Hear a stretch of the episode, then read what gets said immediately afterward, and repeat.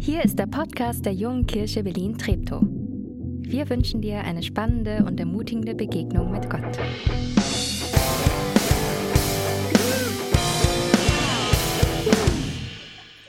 Äh, das nenne ich mal ein knaller äh, Anfang in den Gottesdienst rein, Sonnenschein auf dem Weg hierher, so ein Lobpreis. Äh, was, was kann jetzt noch Besseres kommen? Ich glaube nicht viele. Ähm, vor allem, weil ich als Predigteinstieg Unzufriedenheit mir überlegt hatte. Und es fühlt sich gerade so richtig falsch an. Äh, ich überlege, schmeiße ich es um, aber ich habe Erfahrung gemacht, das ist nicht so gut, ähm, es wird nicht besser. Deswegen, ich bleib dabei. Schön, dass du da bist zum Start unserer mehr als genug äh, Predigtstaffel. Auch wenn sich's heute Morgen geil anfühlt, denke ich, wenn ich um mich rumschaue, wir leben in einer Zeit, die unglaublich geprägt ist von Unzufriedenheit. Also was ich wahrnehme, ist ganz viel, oh, wenn ich Nachrichten lese, oh, ja, wenn ich politische Debatten höre, gesellschaftlich, Umwelt, selbst im, im Bekanntenkreis, ah, ich, ich sehe mich mehr nach tiefen Beziehungen, ich, ich finanziell struggle, ich, da geht alles drunter und drüber. Hm, Ich behalte es für mich. Ich merke eine Unzufriedenheit, die verbunden ist mit einer tiefen Sehnsucht an ganz vielen Stellen. Eine Sehnsucht eben nach tiefen Beziehungen. Auch wenn ich, wenn ich mit, mit von euch Leuten rede, auch mit einer tiefen Sehnsucht. Ich will das erleben, was wir in dem letzten Lied, in den zwei Liedern gesungen haben. Ich will mein Vertrauen ganz auf Jesus setzen. Ich will eine tiefe Beziehung mit diesem Gott des Universums leben. Und das soll, das soll mich durchfluten, das soll Excitement in mein Leben reinbringen, Dynamik und so weiter und so fort. Diese Reihe, äh, mehr als genug, wie das Bild zeigt, geht vordergründig um Geld, um Besitz, um solche Dinge. Seht ihr die Münzen hier auf dem Weg? Ja? Das war schön. Ach so, da, da hat sich jemand was dabei gedacht. Das war nicht einfach nur farbig. Nee. Äh, aber es geht vordergründig um dieses Thema Besitz, Geld und solche Sachen. Aber hintergründig, tiefgründig um was viel, viel Wichtigeres. Nämlich um das, wohin führt uns unser Leben und wie kommen wir in ein Leben rein, das geprägt ist von Zufriedenheit, von dem, dass unser Leben auf etwas zusteuert, was Ewigkeitswert hat. Dass Gottes Fülle immer mehr uns erfüllt, uns prägt und unser Leben durchdringt.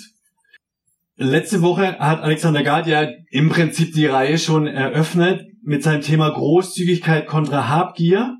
Und ich glaube, jeder ging da raus, von denen, die ihr da gewesen seid. Äh, keiner ging raus und gesagt, ich will habgierig sein. Ja? Sondern nee, wir wollen großzügig sein. Wir wollen ähm, weitherzig sein. Und ähm, an diesen Punkt kommen hoffentlich, wo wir genau das einfach sagen können. Wir haben mehr als genug. Startpunkt der Reise ist Lied Nummer zwei, das wir gerade gesungen haben. Ich glaube, für Christen ist der Startpunkt der Gott lädt dich ein, ihm voll und ganz sein Leben anzuvertrauen. Er freut sich, wenn er dein Freund, Kumpel, Ratgeber, Helfer in Not ist, aber er möchte mehr auch dein Vater sein, der dich liebevoll erzieht, fördert, herausfordert. Vielleicht sogar, er will dein Chef sein, der dir klare Ansagen macht. Ähm, dein Schöpfer, der dir mit seinen Prinzipien zeigt, wie du dein Leben gestalten kannst. Und je besser du Gott kennenlernst, desto mehr vertraust du auf die Bibel als Grundlage für dein Leben, verstehst und folgst Gottes Stimme, dem Heiligen Geist, wagst neue Dinge mit ihm, lebst seine Prinzipien im Alltag. Meine Bitte, mach dabei keine Kompromisse. Egal, ob es um deine Zeit geht, ob es um deine Finanzen, um deine Wünsche, Ziele, ob es darum geht, wie du, mit welchen Menschen du umgehst, um dich herum, was du mit deinen Begabungen machst, was dein Gebet prägt. Mach keine Kompromisse. Semikolon. Eine kurze Zeit des Gebets. Für dich, wenn du Christ bist oder als Christ leben möchtest, das Jesus zu sagen, in einem stillen Gebet, Jesus Christus, ich will keine Kompromisse machen, ich will mein ganzes Leben auf dich setzen.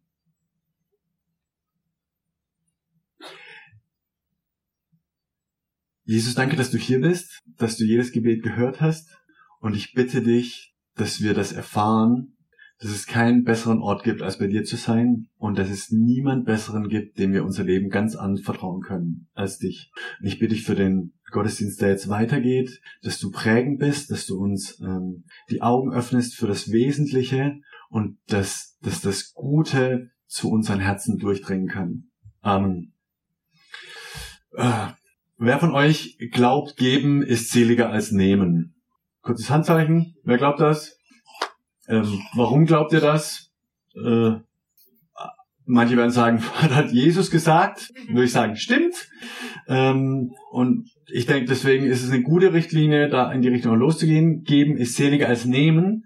Aber ähm, um mal ganz ehrlich zu sein, nehmen ist schon auch nice, oder? Also so ein 50 Euro McDonalds-Gutschein zu bekommen, ja wer McDonalds mag. Oder eine Geschenkkarte äh, für den Online-Großversand deines Herzens. Wer lehnt das ab? Und wer aus Überzeugung da nicht einkauft, der verschenkt halt weiter und hat ein Geschenk. Oder nach dem Gottesdienst, wenn jemand kommt und sagt, du, ach, ich hätte mal Lust, Sushi essen zu gehen, darf ich dich einladen? Wer sagt da, oh nee, ist ja doof, das wollte ich selber bezahlen. Wir empfangen schon gern. Also ich zumindest. Und ich vermute, dass die meisten sich darin auch wiederfinden können. Wir bekommen gern etwas. Und doch sagt Jesus, noch besser als zu bekommen ist zu geben. Und die Frage ist, warum ist das so? Warum macht Jesus diesen Punkt, dass er sagt, egal wie schön es ist zu bekommen, noch besser ist es zu geben? Ähm, ich habe ins Neue Testament reingeschaut, immer eine gute äh, Quelle. Und da gibt's einen Satz, den Jesus sagt. Johannes 3, Vers 16, ich habe ihn euch mitgebracht. So sehr hat Gott die Welt geliebt, dass er seinen einzigen Sohn, wie geht's weiter? Gab.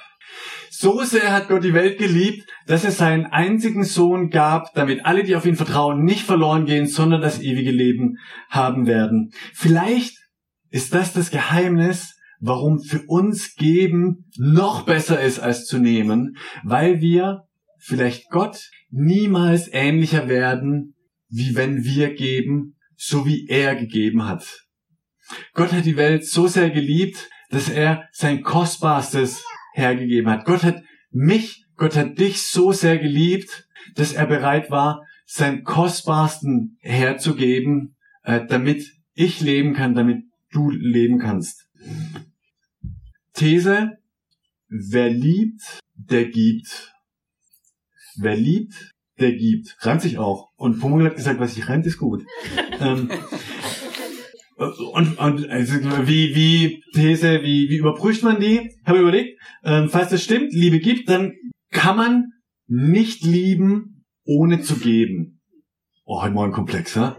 Also, wenn das stimmt, dann kann man nicht lieben, ohne zu geben. Und ich habe also versucht, in mein Alltagsleben reinzugucken. Äh, falls du schon mal verliebt gewesen bist, so dieses krasse erste Verliebtsein mit Hormonen und allem möglichen, ja. Und jetzt mal ganz egal, ob das gut ausging oder nicht, geh einfach in diese Phase des völlig Verliebtseins rein. Huh. Wer liebt, der gibt. Schon, ne? schon mal einen knalleverliebten Teenager gesehen, der nicht bereit war, obwohl er noch nie was auf Geschenke gegeben hat oder sowas, extra Stunden zu machen, um irgendein Geschenk zu machen, das für die, die er toll findet, irgendwie schön ist? Oder ähm, eine verliebte Studentin, die das Objekt ihrer Liebe in der Nachbarstadt hat, die nicht bereit ist, stundenlange Deutschland-Ticket Zugfahrten zu machen, um nur zwei Stunden mit dieser Person zu verbringen. Zeit, Unbequemlichkeit, was man alles auf sich nimmt, was man bereit ist zu geben, um bei der Person der Liebe zu sein. Oder ihr Eltern. Wie viele Stunden habt ihr gegeben, an kostbarem, eure Schönheit erhaltenden Schlaf. Nur weil eure Liebe sich sichtbar gemacht hat. Danke. Weil ihr Kinder habt und ihr dieses kleine, bläkende Knäuel so sehr liebt, unrational, unverständlich liebt, dass ihr euch die Nächte um die Ohren schlagt. Dass ihr extra Meilen geht, Kotzwäsche wascht, Pampers wechselt, das ganze blöd. Wer macht das? Also das, das ist ja nichts, was Spaß macht. Aber ihr gebt das, weil ihr liebt. Weil wir lieben, wollen wir gerne geben. Und wen wir sehr lieben, dem geben wir gerne sehr viel. Bist du Christ? Still, still beantworten, still beantworten. Ähm, dann würde ich es für dich und, und nur für dich und, und mich mal platt formulieren. Wenn du Christ bist, dann beruft Gott dich, großzügig zu geben, weil Liebe gibt alles.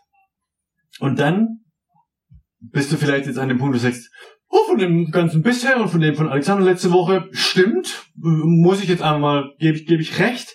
Ähm, und ich würde ja auch total gern großzügig geben. Und wann immer wir Konjunktiv in unsere Gedanken reinpacken, kündigt sich ein Aber an.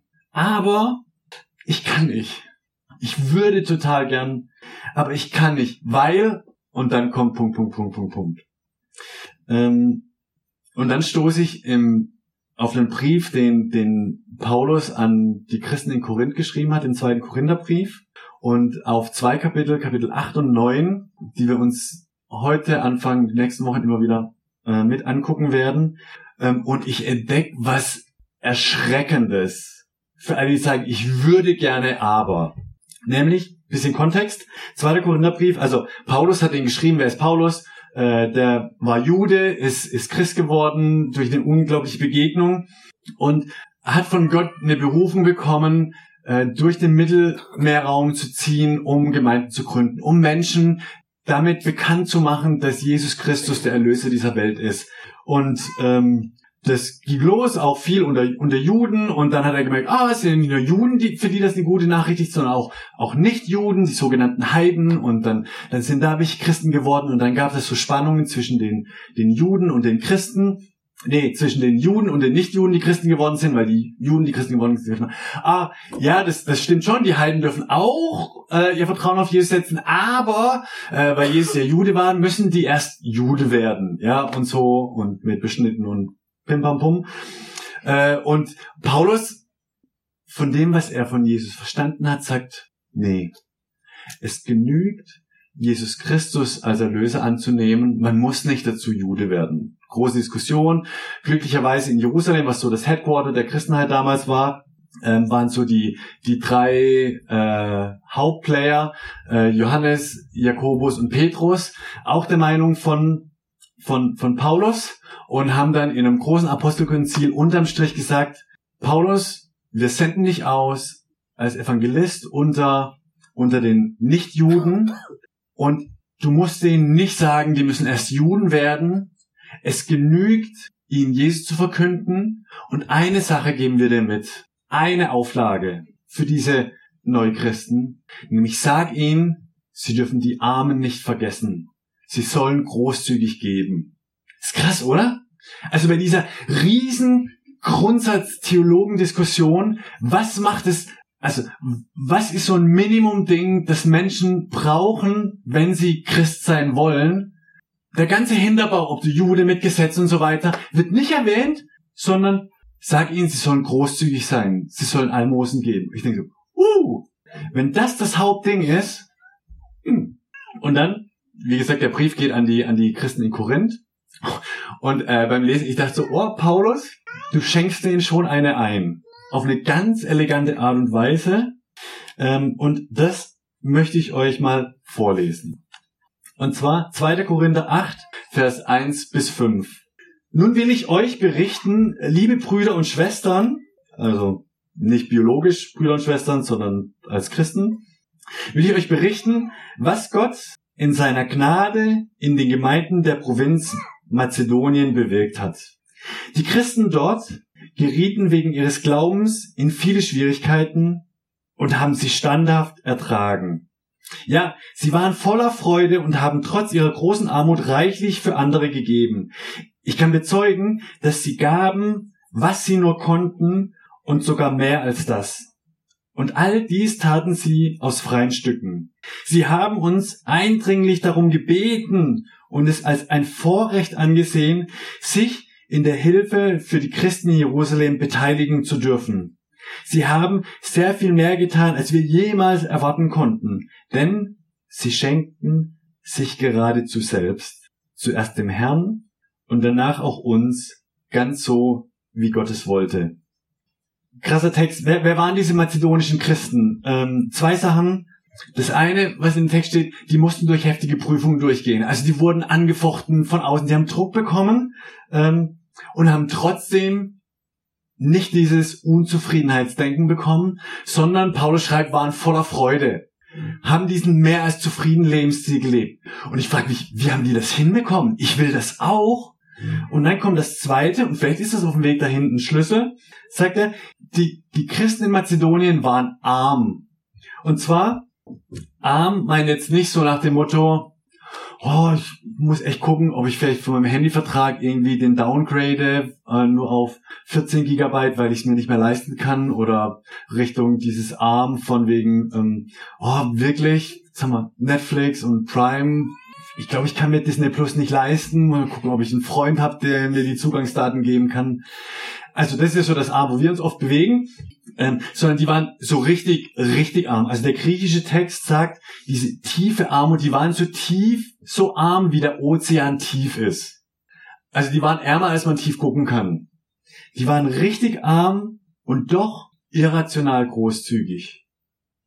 Die mazedonischen Christen waren in einer wirklich schwierigen Phase des Lebens, in Armut, in Leid, und doch waren sie in ihrer Armut immer noch großzügig und in ihrem Leid hatten sie immer noch Freude. Warum? Wie haben die das hinbekommen? Und ähm, ich schlage vor, ich könnte mir vorstellen, es liegt an ihrer Einstellung.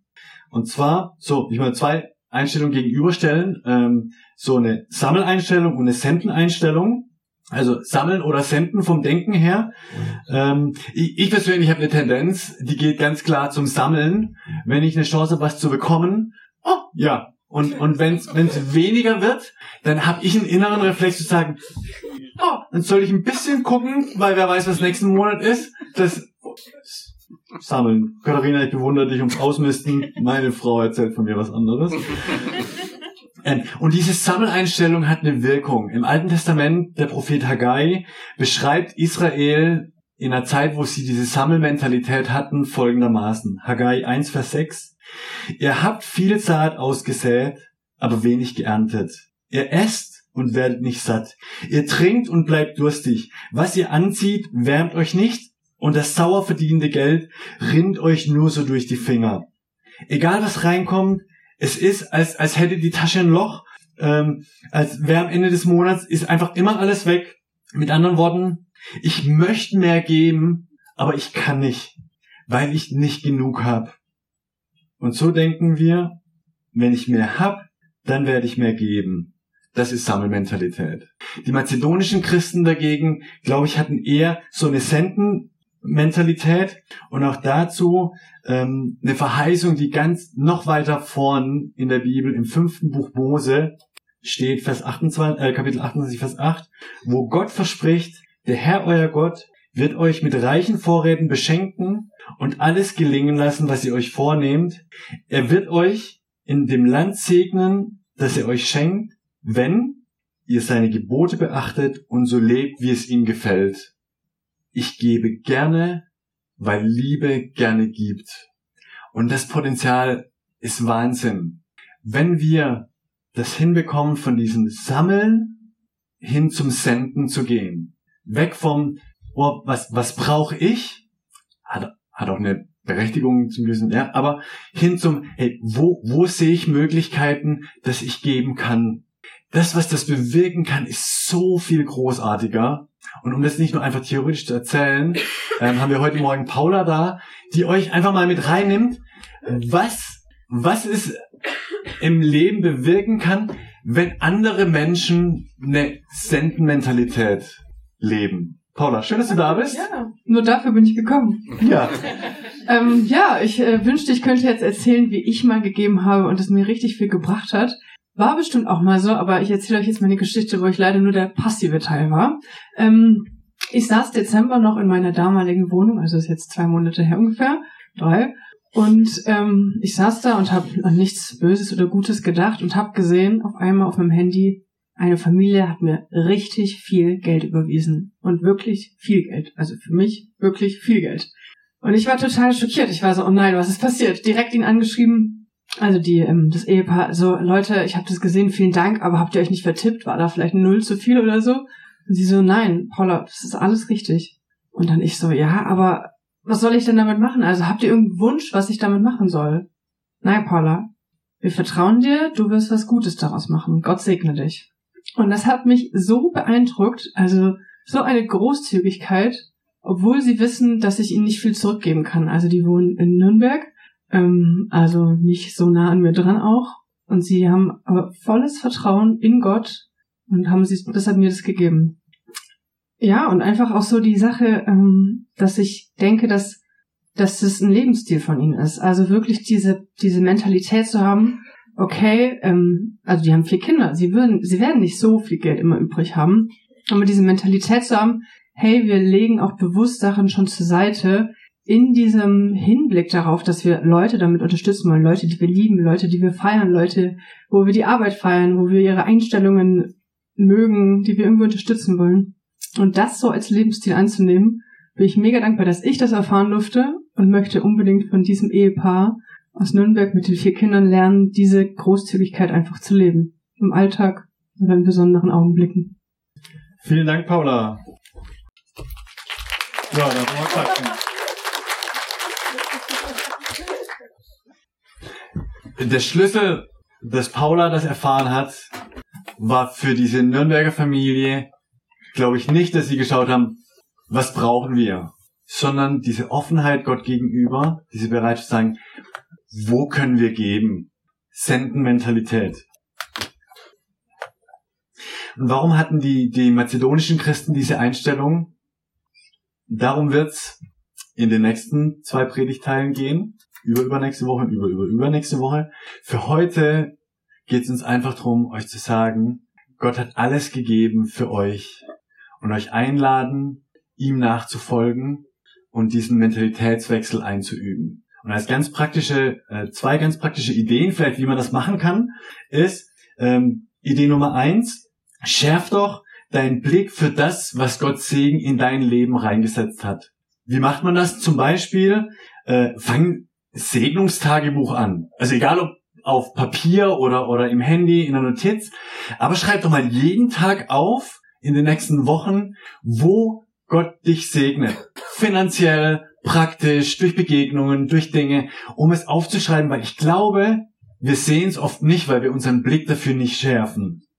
Segnungstagebuch, eine Idee. Die zweite Idee geht so in die Richtung, dass, äh, was, was Paul erlebt hat. Fang doch äh, ein, wenn Gott was braucht, Konto an. Also ganz bewusst zu sagen, am Monatsanfang, ja, ich mache ein extra Konto auf oder stelle ein Kästchen zu Hause hin und ich pack da immer wieder Geld rein das noch keine Bestimmung hat. Außer es ist nicht für mich. Und wenn, wenn Gott mir aufs Herz legt, das irgendwo zu geben, irgendjemandem, dann mache ich es einfach. Oder du steckst dir einfach die nächsten zwei Wochen immer einen Schein mehr in die Hosentasche. Und wenn du in Öffis unterwegs bist in Berlin, sagst du bewusst, hey, Heiliger Geist, das ist dein Fünfer oder Fuffi. Wem darf ich den geben? Und dann zu gucken, was passiert. Wem Gott durch dich segnen wird. Um das praktisch erfahrbar zu machen, feiern wir heute auch miteinander Abendmahl, weil wir nicht nur senden, sondern eben zuerst Empfangendes sind. Und ich will euch dazu vorlesen, was, was Paulus eben auch diesen Christen in Korinth geschrieben hat zum Abendmahl. In der Nacht, in der unser Herr Jesus verraten wurde, nahm er das Brot, dankte Gott dafür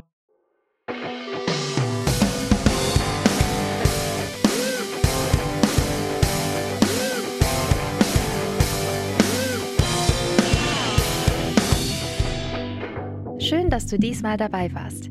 Wenn du mehr über den Glauben erfahren möchtest, dann schreib uns gerne an info@jkb-treptow.de oder besuch uns einfach persönlich. Alle Infos findest du unter jkb-treptow.de. Wir wünschen dir eine gesegnete Woche.